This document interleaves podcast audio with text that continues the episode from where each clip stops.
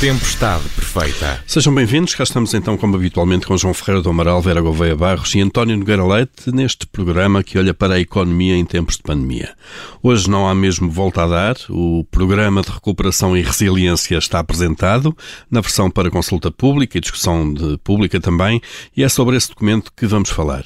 Eu sou o Paulo Ferreira e esta é a Tempestade Perfeita.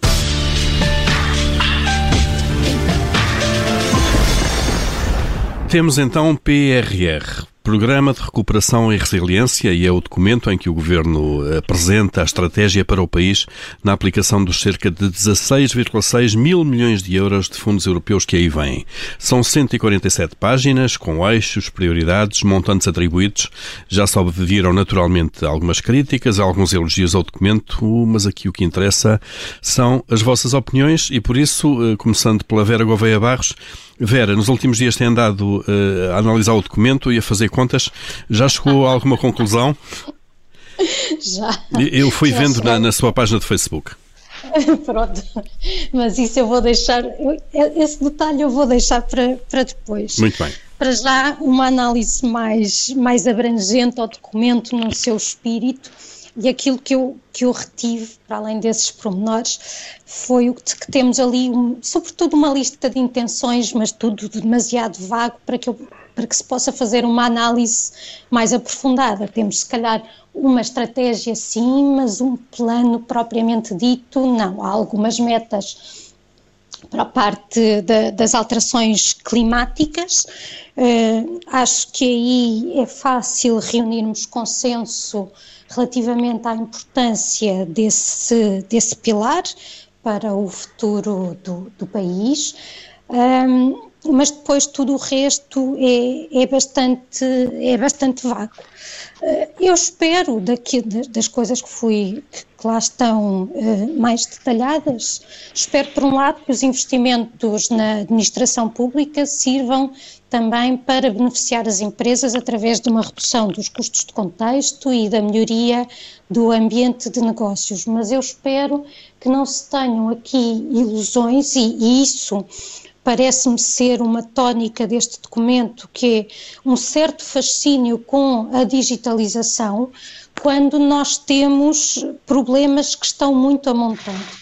Há aqui uma ideia de que as tecnologias, a digitalização, mesmo que se vá uh, dar competências nessas áreas, há muitas outras competências a montante, e na administração pública há competências ao nível, por exemplo, da organização, e há uma uma questão de mentalidade que é preciso que é preciso alterar, porque eu aviso já que muitos muitos dos procedimentos vão levar com a típica resposta fez-se sempre assim, que é uma resposta fabulosa porque com ela nós nunca teríamos passado, quer dizer, nem, nem Nunca havia mudança, não é? Nunca se mudava nada.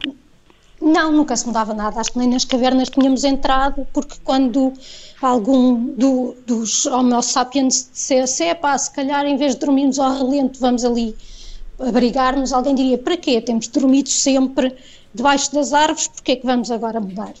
Uh, portanto, não, não se iludam que, que a digitalização não resolve os problemas. Eu espero que possa, de facto, trazer a questão da interoperabilidade uh, aí sim é uma questão tecnológica e, e, que, e que essa interoperabilidade seja um fator para termos dados de comboio, porque neste momento nós temos uma grande escassez de dados, ou pelo menos da sua disponibilização. E sem bons dados nós não podemos ter políticas públicas de, de qualidade. De resto, eu, eu já tinha tido aqui algum pessimismo, até porque o nome, eh, como uma tecla que já bati várias vezes, de resiliência, não cria grandes expectativas. E depois, quando fui ver, quando, quando fui ver o documento mais eh, a fundo, temos ali uma, uma figura que detalha a relação entre as várias componentes e depois eh, aquilo que, que são os, alguns dos programas da, da União Europeia e tem lá um deles que tem que ver com políticas para a próxima geração e, curiosamente, são muito poucas as componentes que estão alinhadas com as políticas para a próxima geração. Por isso, uh, o meu pessimismo agravou-se. Muito bem, vamos, esperemos que ele não se, não se materialize no, nos próximos anos. Mas já vamos ver, daqui a pouco já vamos olhar com mais detalhe aqui para um de, dos pilares deste, deste programa. António Nogueira Leite, também da, da, da, leitura que já fez deste, deste programa de recuperação e resiliência, uh, qual é a sua opinião geral? Bom dia. Uh, bom, a, a, minha opinião uh, tem, não, é, não é francamente muito positiva e tem a ver com o facto de que me faz um pouco de impressão uh, que um plano destes, que vai estar no terreno ao mesmo tempo que o final do, do Portugal 2020 e o novo programa de fundos comunitários Portugal 2030, não seja apresentado dando o contexto uh, dos vários programas e a forma como este se enquadra com os demais. Uh, esse é um primeiro aspecto, porque uh, tem que haver uma estratégia de conjunto, e essa estratégia de conjunto não é apenas o PRR, enquanto ele existir, será aproximadamente um pouco mais de metade dos, dos fundos europeus que Portugal receberá. Uh, antes disso, e a montante, uh, faz-me uh, também bastante confusão e acho que é uma grande pena que não se tenham de definido quais as estratégias, qual a estratégia para Portugal sair deste marasmo de estagnação económica em que está basicamente há duas décadas. porque os programas fazem sentido para resolver determinados problemas, para nos ajudar a chegar a determinados objetivos. Uh, e o que é facto é que todo esse pensamento estratégico uh, está de fora. se existe, não se conhece e, e, e, não se percebe como é que o programa se enquadra neste universo mais amplo dos fundos europeus de diversos tipos e como é que esses fundos europeus de diversos tipos se enquadram numa estratégia para que Portugal saia desta verdadeira armadilha do desenvolvimento intermédio em que caiu desde o final dos anos 90. Eh, este é um primeiro aspecto de, de, crítica, que, enfim, isto é uma lista de compras, parece-me, eh, em boa parte para fazer os investimentos que o governo não fez, ou eh, porque estávamos no período em que tínhamos as restrições impostas pela Troika, ou porque depois disso houve uma política de redução a níveis mínimos eh, do investimento público e, portanto, ele agora vai-se fazer, eh, mas eh, isso em si não, não devia ser um programa com, enfim, com esta, com esta dimensão e, sobretudo, com a oportunidade que ele pode ter, ou poderia ter, ou poderá ter, para nos ajudar a resolver uh, os nossos problemas. Um segundo aspecto também é que deveria haver um pouco mais, uh, quando se tem estes vários projetos, devia de haver à partida uma ideia do que é que se pretende alcançar com cada um deles. Ou seja, eu estou a fazer isto para quê? Que objetivos é que eu tenho? Contra que objetivos é que eu vou medir a execução do programa? E temos aqui muito pouco sobre isso. Não há, não, não há metas parcelares e, e setoriais. Não, há, nem parcelares nem finais. Há uns números sobre o PIB e, e, e, a, e o déficit. Tá bem, mas, é, mas essa não é essa, essa não é essa não é do meu ponto Sim, sim, Vera. Peço desculpa, mas, mas, até algumas delas, por exemplo, estou-me a lembrar da área ardida, não tem uma referência. É reduzir em não sei quantos por cento a área ardida, sim, mas com, com que referência é que é, não é? Porque isso varia muito. Hum. Uh, e, e, e António, para concluir, há, para, há, para ouvirmos também o João. Há, não, para, para, concluir, há objetivos intermédios uh, que claramente que não são apenas o impacto no PIB, porque esse vai ser impossível distinguir o que é que, pelo menos numa primeira fase, depois tem que se fazer trabalho e feito o trabalho isso é possível, eh, o que é que é o resultado destes N programas, dos outros programas comunitários eh, e do resto da economia. E finalmente, toda aquela parte da, das reformas que são necessárias para fazer com que, o, com que isto tenha efeito, por exemplo, pegando naquilo que a Vera disse, só como exemplo para terminar, fala-se em transformação digital. Ou fala-se em digitalização e eu quero sempre interpretar como transformação digital. Ora bem, isso existe para só produz efeitos se alterar processos, se alterar procedimentos, se alterar estruturas. Uh, o que é que está aqui já pensado uh, nesse aspecto? Uh, não se vê. sem isso, o que nós temos é vamos atirar dinheiro para cima da administração pública, mas vamos ter muito menos impacto do que teríamos se tivéssemos um verdadeiro programa de transformação digital da administração pública. Primeiras notas então do António Nogueira Leite. João Ferreira do Amaral, qual é sua, o seu ponto de vista sobre, sobre, este, sobre este documento? Bom, eh, em primeiro lugar, o caráter do documento. O, o, o, como já foi dito, o documento não é propriamente um plano, nem podia ser nesta fase, do meu ponto de vista. A fase em que estamos, que é uma fase de negociação com, com a União Europeia para, para admitir este tipo de, de, de plano, ou de, de documento, melhor dito, é, esta fase é uma fase que nós costumamos chamar de grandes opções, isto é, que são as prioridades já com alguns números em termos de financiamento, mas que não se chega propriamente à promoção dos investimentos e das outras ações que se vão realizar.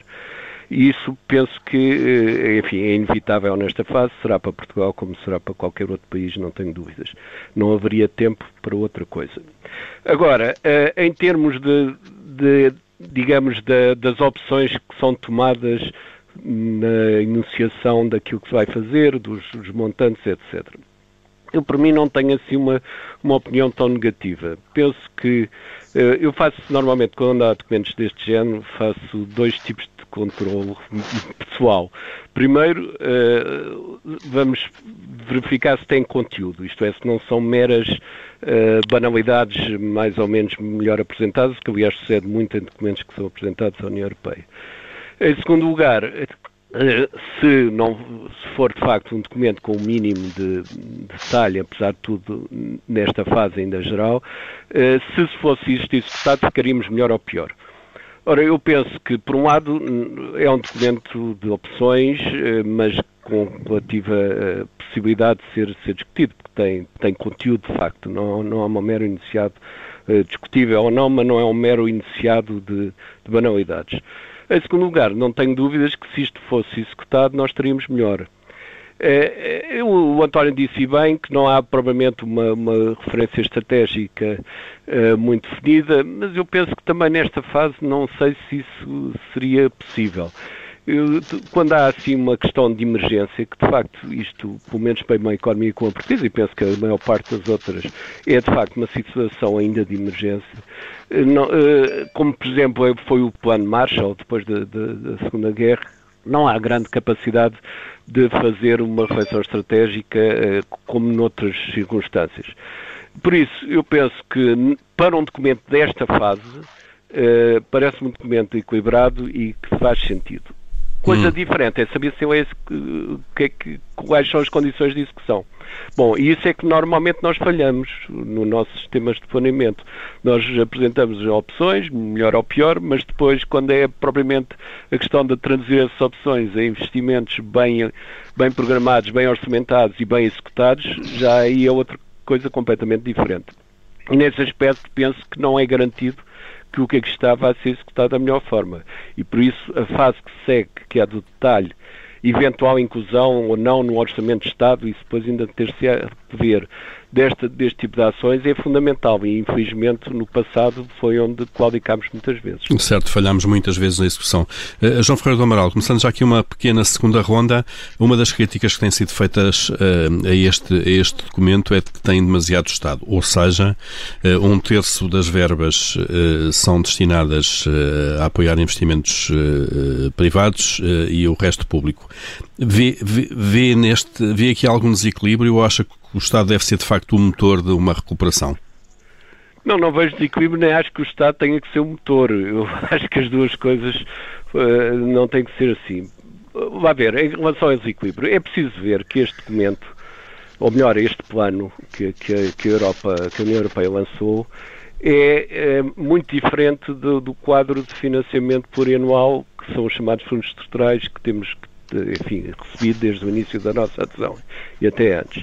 Porquê? Porque, porque os, as despesas que são admissíveis referem-se a, setor que normalmente, a setores que normalmente estão fechados em termos dos fundos comunitários, isto é, que não podem ser financiados por fundos comunitários nomeadamente a ação do Estado em muitos domínios e, e, outros, a habitação, setores sociais, etc., que normalmente são muito pouco contemplados nos quadros financeiros plurianuais por opção da própria União. Portanto, este não é um plano idêntico a uma, ou não é uma fatia mais do, do quadro financeiro por anual de fundos comunitários. É um, é um plano em que um país tem muito mais margem de manobra para dirigir as E, portanto, não podemos avaliar da mesma maneira. Não. Muito bem. E porquê é que o Estado aqui tem um peso grande, que eu, não me parece que seja uh, desequilibrado? Tem um peso grande porque nós precisamos, de facto, melhorar o funcionamento do Estado. Tem sido sempre um cavalo de batalha toda a gente, e com razão, do meu ponto de vista, que há umas grandes falhas do Estado essas falhas de Estado não eram financiáveis facilmente porque os orçamentos estão, têm sido sempre muito restritos nesse ponto de vista e, por outro lado, a União Europeia não financiava esses, esses e, portanto, aproveita-se agora. Neste momento, claro. aproveita-se por isso. Portanto, eu não me parece mal isso. Se podia ser melhor equilibrado ou não, talvez, eventualmente, mas em geral não me parece que a orientação seja, seja uma má orientação aplicada fundamentalmente em coisas que são essenciais e que não podem ser financiadas pelos fundos comunitários usualmente. Eh, Vera Gouveia Barros, telegrafica mesmo, mesmo, porque estamos a terminar a primeira parte, uma palavra sobre isto, o equilíbrio entre fundos destinados a, a, a privados e ao setor público mais do que a distribuição entre um e outro fatores, duas ideias. A primeira é de que eh, eu, eu, eu, considero que muitas das reformas que se têm de fazer no setor público, e aqui considerando em sentido lato, portanto, eh, incluindo a parte da saúde, a parte da educação, são coisas que necessitem de dinheiro. Melhorar, por exemplo, a educação não tem só que ver com dinheiro, tem também a de rejuvenescimento do corpo docente, é verdade que custa, mas há muita outra coisa, tal como na parte uh, da administração pública pura e dura, tem muito que ver com cada entidade olhar para si e, e perceber onde é que pode melhorar os uhum. processos, onde é que estão uh, desdobramentos e, e, uma, e adotar uma atitude diferente. Uh, segunda questão, o que eu acho fundamental é que o dinheiro que seja destinado diretamente à administração pública seja indiretamente uh, benéfico para as empresas, dado aquele, aqueles aspectos que eu mencionei há pouco, que sirva efetivamente para uh, catalisar essa tal eh, transformação digital em que se agilizam os processos e em que, com isso, se reduzem os encargos em que as empresas têm de, de No fundo, se melhoram os custos de contexto, chamados custos Exatamente. de contexto para a Exatamente, sociedade. onde se acelera a justiça, onde se resolvem uma série de problemas que estão há muito identificados. Quando há pouco uhum. o João dizia que esta não é a altura e porque é uma coisa repentina, quer dizer, fala-se que esta é a última oportunidade. Esta é a última oportunidade depois da última oportunidade. E antes da próxima, não é? E antes da próxima última oportunidade. Vera Gouveia E entre elas nós fizemos imensos diagnósticos. Então, certo. força. Estamos mesmo, mesmo a terminar. António Nogueira Leite pedia-lhe mesmo uma frase sobre esta questão público versus privado em termos de alocução de, de montantes. Eh, eu, enfim, uh, temos que perceber que existem outros programas aos quais as empresas têm acesso e, portanto, eu aí não sou tão uh, crítico como muitas pessoas têm sido, uh, até porque não estou a ver o, o, Estado a capitalizar diretamente as empresas, não estou a ver a estatização da economia portuguesa. o Estado provavelmente vai fazê-lo através, como o, o Banco Europeu de Investimentos tem feito, através da intermediação por via de outras instituições, que sejam fundos, que possam fazer esse papel de uma forma descentralizada.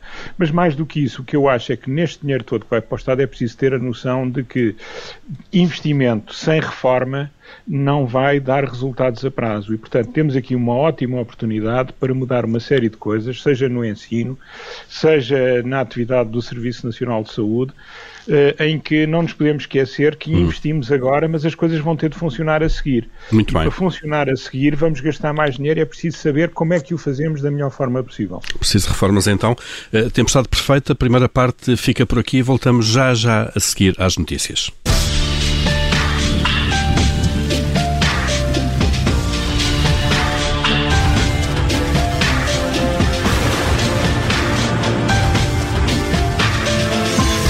Tempestade perfeita. Cá estamos então para terminar esta tempestade. António Nogueira Leite, João Ferreira do Amaral, Vera Gouveia de Barros de volta.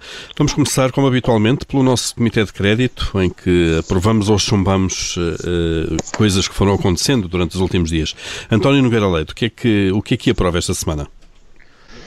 Olha, esta semana aprovo a notícia do fim de semana, início desta semana, eh, de que a Alta Europa teve o terceiro melhor ano de sempre eh, em 2020, eh, o que é notável porque foi um ano de grandes dificuldades no setor da construção automóvel e é um bom sinal num investimento que após 30 anos continua a ser uma empresa muito relevante e um cluster importante na economia portuguesa.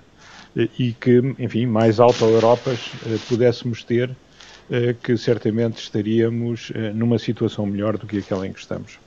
Então, aqui aprovada a atividade da Auto Europa, o terceiro melhor ano de sempre no ano passado. João Ferreira do Amaral, eh, do seu lado, o que é que, o que, é que aprova? Olha, os dados do, do inquérito feito pelo INE relativamente ao funcionamento das empresas e à forma como estão a funcionar e que resulta que 92% das empresas continuam em funcionamento mesmo que se considere que isto é talvez exagerado por, por efeitos do próprio tipo de, de, de, inquérito, eu não o conheço e, portanto, não, não vou pronunciar-me sobre isso, mas mesmo assim é um bom sinal, embora, como é evidente, a maior parte das empresas tenham menores receitas do que tiveram no primeiro trimestre do ano passado. Não? É certo, fruto da conjuntura, eh, claramente. Vera Gouveia de Barros, e do seu lado?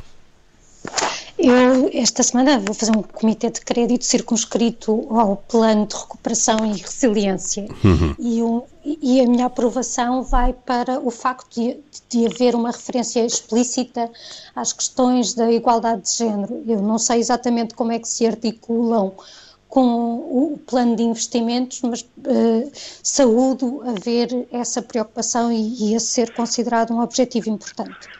Muito bem, vamos ver depois como é que isso na prática se, se é, transforma então em planos. É? Eh, claro.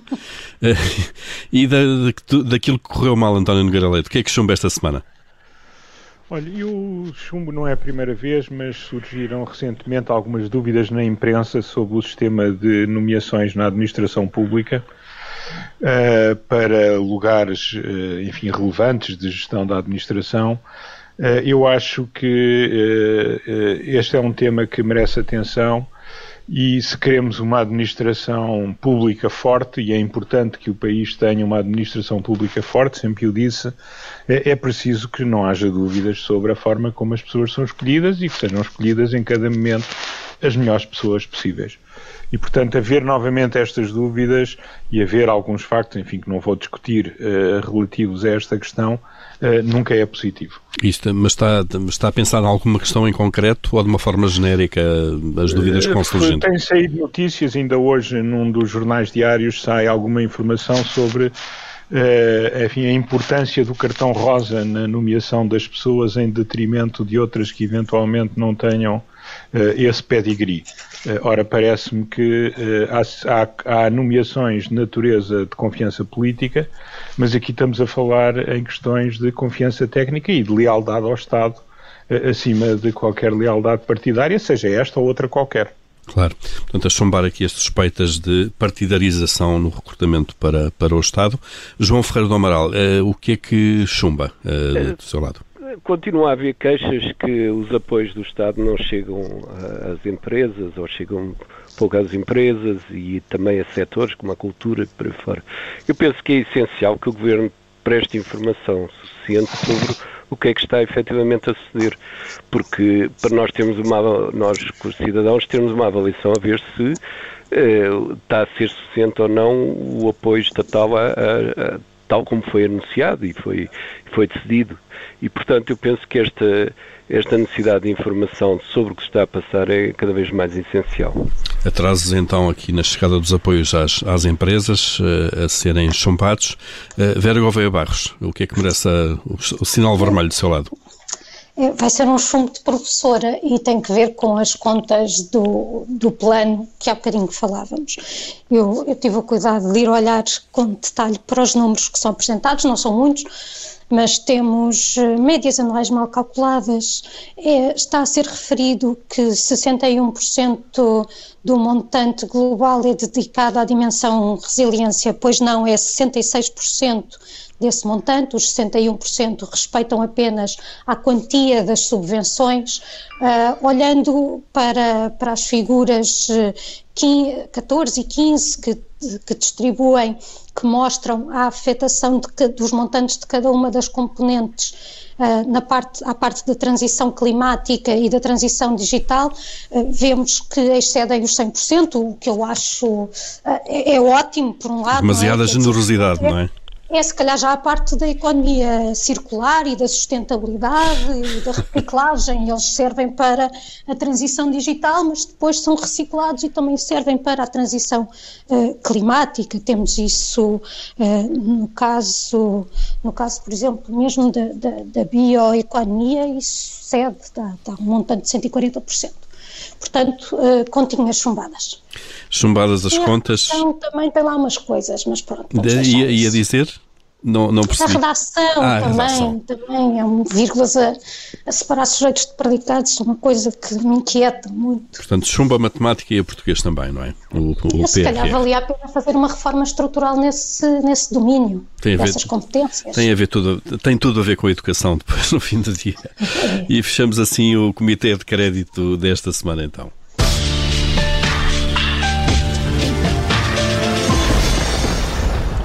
E vamos então, voltar então ao plano de recuperação e resiliência. E agora vamos focar um pouco mais nos planos para a habitação, que é das áreas que já na semana passada mereceram mais algum detalhe da parte do Governo, com o Governo a anunciar que os municípios poderão receber taxas de comparticipação até 100% eh, nos investimentos eh, feitos eh, neste âmbito, no programa de apoio ao acesso à habitação, o que nos dá dois ou três sinais. Por um lado, a municipalização, pelo menos numa parte do programa, que pode fazer sentido.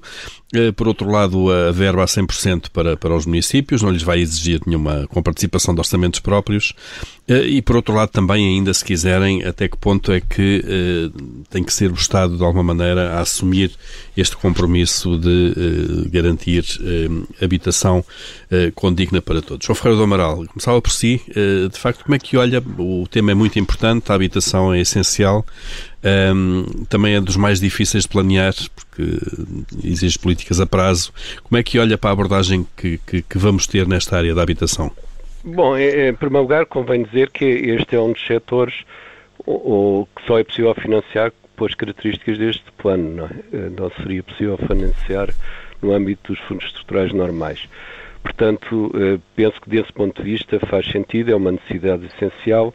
Nós sabemos que eh, é fundamental para evitar eh, guetos e, e cidades bidonvilles, como se antigamente, isto é, cidades de barracas, e, portanto, nas áreas metropolitanas, e é também fundamental nas áreas do interior para possibilitar alguma, alguma mudança para, para casais e famílias que possam trabalhar no, no, no interior. Uh, do meu ponto de vista, é, é importante, de facto, que, que, os municípios estejam envolvidos o mais possível e, portanto, o financiamento até 100% penso que, tem, que é essa a ideia. Agora, eh, não temos ilusões. Um, um, programa estatal, seja do Estado Central, seja de, ao nível das autarquias, um programa de habitação tem sempre um problema que é depois a manutenção das habitações em, em estado, eh, enfim, de, de, conservação. Porque a não ser que sejam habitadas por famílias que tenham um mínimo de fluência e que lhes permita fazer isso, a verdade é que se tem provado em muitos bairros sociais é que depois não há o dinheiro suficiente, quer das famílias, quer depois das autoridades, para manter um estado de conservação uh, uh, os, os, edifícios. Eu, eu, penso que aqui na habitação cede, que aliás cede noutras, noutros domínios, também cede na saúde ou na educação, é que não basta o investimento para se avaliar a, a justeza do, do empreendimento. É preciso também avaliar o que é que depois vai custar na sua manutenção e no seu funcionamento. Portanto, isso normalmente não é feito e é um alerta que, gostaria, que deveria fazer. Agora, eh, em termos de concessão, parece-me bem que seja os municípios a ter, eh, digamos, a, a gestão efetiva deste dinheiro que o Estado eh, lhe põe, lhes põe à disposição, certamente com algumas condicionantes. Uh, depois há um aspecto mais político, que eu aqui não vou intervir, mas é que estão-se a aproximar as eleições autárquicas e, portanto, uhum. este vai ser com certeza um, um fator poderoso nestas é, decisões. É possível que já não venham a tempo estes fundos das eleições autárquicas, digo eu, não é? Sim, uh, mas, mas é, um, é, um bom, é um bom ponto, sem dúvida. Vera Gouveia Barros, como é, que, como é que olha para estes planos mais genéricos do, do, do PRR para a habitação? Pois, este é um tema que me é muito caro, porque isto cai na minha área de investigação. Bom, para começar a notar que uh, a, intervenção dos, uh, dos municípios e, e, e a, a, com participação a 100% é para a Bolsa de Alojamento Urgente, não, portanto, para a situações temporárias de pessoas que se vejam uh, numa situação de, de de necessitar urgentemente de habitação, seja por uma questão de a sua casa está em risco de ruína, seja situações de violência doméstica, questões de refugiados, eh, não é para aquilo que, não é para a dimensão que muitas vezes tem mais mediatismo na comunicação social, mas que, na verdade, são as situações mais graves e que até precisam mais eh, de, de apoio a estas questões. Por um lado, da habitação urgente e depois, por outro, da, da habitação que não tem as necessárias, eh, não tem o necessário conforto, porque o direito à habitação não é simplesmente um direito à morada e, e, é um teto, é um teto que proteja, que dê dignidade e por isso o direito à habitação também está relacionado com outros direitos igualmente importantes, como o da saúde, o da educação. Eh, está, está tudo interligado. Relativamente a, às propostas vagas que, que são feitas, eu tenho sempre aqui um problema porque eu vejo, uh, é referido que, que estas verbas vão servir para além desses aspectos novos também para a parte do financiamento das, das políticas que já existem. E como eu tenho apontado, as políticas que já existem, muitas delas têm graves problemas de concessão, eh, em boa parte porque são, são eh, concebidas completamente ao arrepio daquilo que, que é a teoria económica, que percebe eh, do que são os incentivos que se devem dar ou não dar para atingir determinados objetivos. Eh, eu gostava de ver mais detalhe nisto e, e, e, acho que temos aqui um problema grande de diagnóstico, ou seja, da própria definição do que é que é o problema da habitação. Temos aqui uma solução para as situações de sem-abrigo, por exemplo, este, este, esta bolsa do, do, alojamento urgente, mas depois, quando falam dos problemas de acessibilidade à habitação, que é muito o que está na ordem do dia, eu, eu, eu acho que nós precisamos de perceber mais a fundo sobre, sobre isto. Porque quando se diz que as pessoas não arranjam habitação, então não arranjam habitação e o que é que lhes aconteceu? Estão a viver todas juntas? A esse propósito, por exemplo, o plano fala especificamente das situações de sobrelotação e até diz que é por aí, é por isso que vão áreas metropolitanas a serem as destinatárias destes, destes fundos. Pois bem, eu venho ver a taxa de sobrelotação da habitação distribuídas distribuída a nível nacional e vejo que a zona que tem a maior percentagem de pessoas com situações de sobrelotação é o Algarve, seguindo da região autónoma dos Açores e só depois é que vem Lisboa.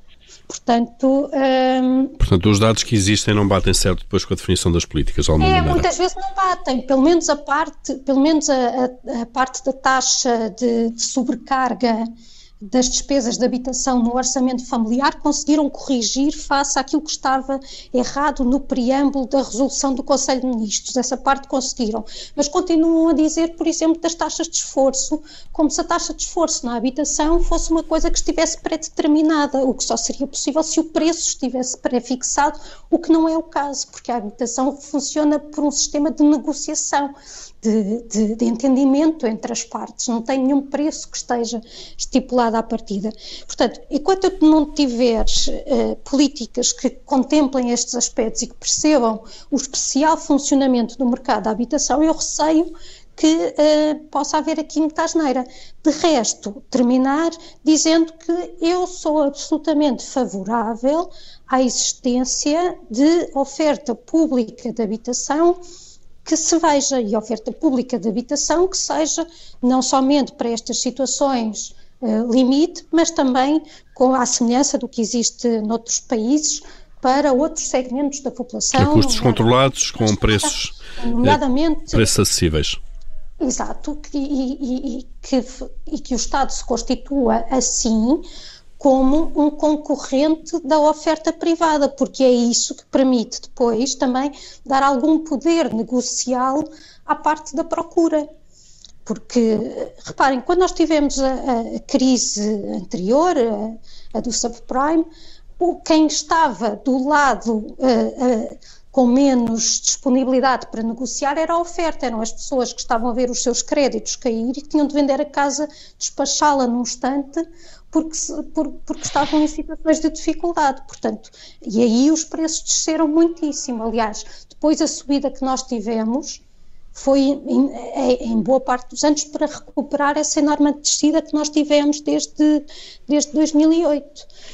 Mas, mas o mercado funciona assim e, e aqui o que é preciso é de facto dar essa margem negocial através da oferta pública. Certo, mas este programa PRR não tem, não tem previsto de facto essa intervenção mais uh, a sério, se, se quiser.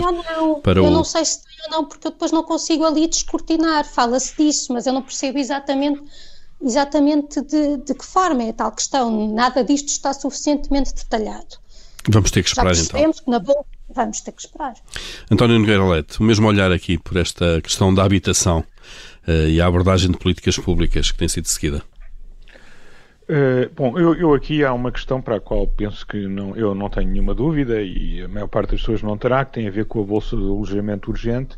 E aí há muitas zonas do país em que uh, essa bolsa não existe ou é diminuta face àquilo que são as, as necessidades recorrentes. E, portanto, essa aí parece-me que é claramente uma falha, é, é, algo que o mercado nunca resolveria e, portanto, justifica-se totalmente uh, a intervenção. Eh, no mais, eh, eu tenho uma visão que talvez seja um pouco diferente, mas não é muito diferente da Vera. Eu acho aqui, o que me faz confusão, é que perante uma intervenção desta dimensão, eh, não estejam claros os mecanismos. Mais uma vez, nós temos aqui o investimento, não temos o diagnóstico suficientemente feito ou pelo menos quantificado para que quem olhe para isto perceba exatamente se está a fazer ou não está a fazer uh, uh, o, o, investimento certo, e aqui basicamente o investimento justifica-se por duas razões.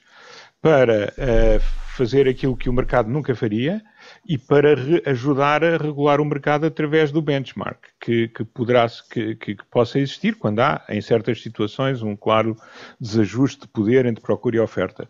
Ora, eu não sei se é exatamente este programa, não sei se este programa vai funcionar assim e temo que muitas vezes no passado, em Portugal e noutras geografias, uh, o investimento seja demasiadamente grande relativamente à capacidade de no futuro fazer uma manutenção adequada de todos estes investimentos, porque não, nós, uh, não, as casas são importantes não apenas pelo que parecem ou pelo que são quando estão novas, mas pela sua fiabilidade e pela forma como vão sendo utilizadas, como vão sendo vividas.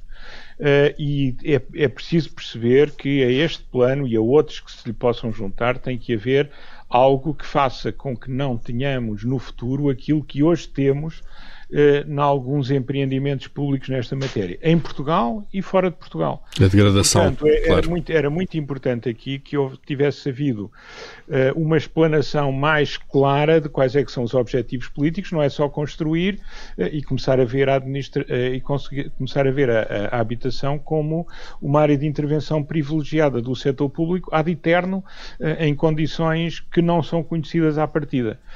penso que falta aqui alguma fundamentação e algum estudo prévio que dê segurança a quem olha para isto de que estão uh, a, a, corrigir problemas que não são respondidos pelo mercado uh, e não em pensar que esta vai ser mais uma nova área de um Estado que não tem dinheiro, mas que se vai lançar por aí fora novamente também aqui, uh, eventualmente para além daquilo que seria a sua necessidade. Sem saber onde é que isto vai dar, claro. E era muito importante que isso fosse mais clarificado.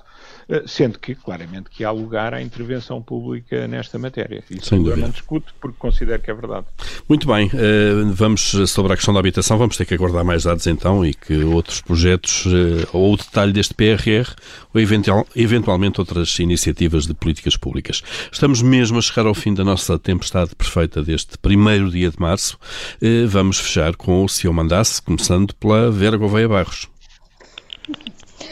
se eu mandasse, e também pensando no, no plano de recuperação e resiliência, os investimentos que neles estão previstos uh, seriam dedicados uh, aquela parte que, que, que é de aplicação direta nas empresas seriam dedicados a setores mais afetados por esta crise. Eu sei que o plano não está construído numa lógica setorial, mas sim de, de áreas de intervenção e de, de objetivos.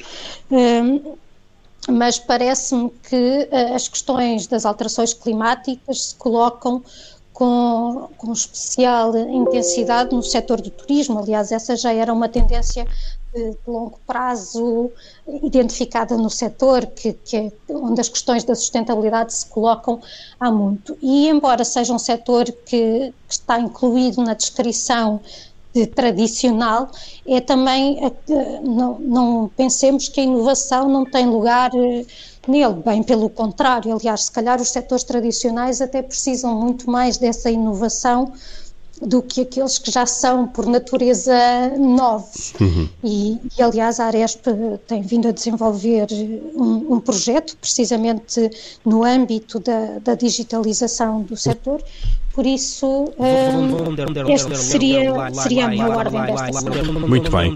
António Nogueira Leite, do seu lado, se mandasse? Uh, se mandasse eu, perante tanto dinheiro, e mais uma vez olhando para o PRR e para todo o outro que vai estar também em cima da mesa, uh, eu acelerava e tornava claro que é mesmo para funcionar uh, o mecanismo para assegurar a transparência da afetação de todo este dinheiro. Vai haver muita gente, mesmo naquilo que é investimento público, vai haver muita contratação privada, uh, vai haver aqui muitas escolhas e eu acho que todos ganhamos, desde os decisores até aos contribuintes e os portugueses em geral, em ter o máximo de transparência possível nesta área, seja qual for o governo. Muito bem. Uh, e, portanto, aqui este é um tema que eu acho que fala-se, mas não se vê nada, é que preciso começar a ver. A questão do escrutínio da aplicação destes fundos. Uh, João Ferreira do Amaral, para terminar, se mandasse? Se mandasse, teria o maior cuidado em, em garantir a compatibilização daquilo que é necessário fazer para o ano em relação a este plano com o Orçamento de Estado, para que não possa haver depois uh, uh, despesas que precisam ser feitas, que seja direta ou indiretamente, e que depois não estejam previstas no orçamento ou estejam cativadas por aí fora. E depois Portanto, não, não, se realizam, penso, claro. Exatamente, penso que esta compatibilização é essencial. Muito bem, está feito então o momento de tirania, o vosso momento de tirania semanal do seu mandasse. Eh, esta tempestade perfeita fica por aqui. Vera Gouveia Barros, António Nogueira Leite, João Ferreira do Amaral regressam na próxima semana. Até lá, pode ouvir-nos também em observador.pt.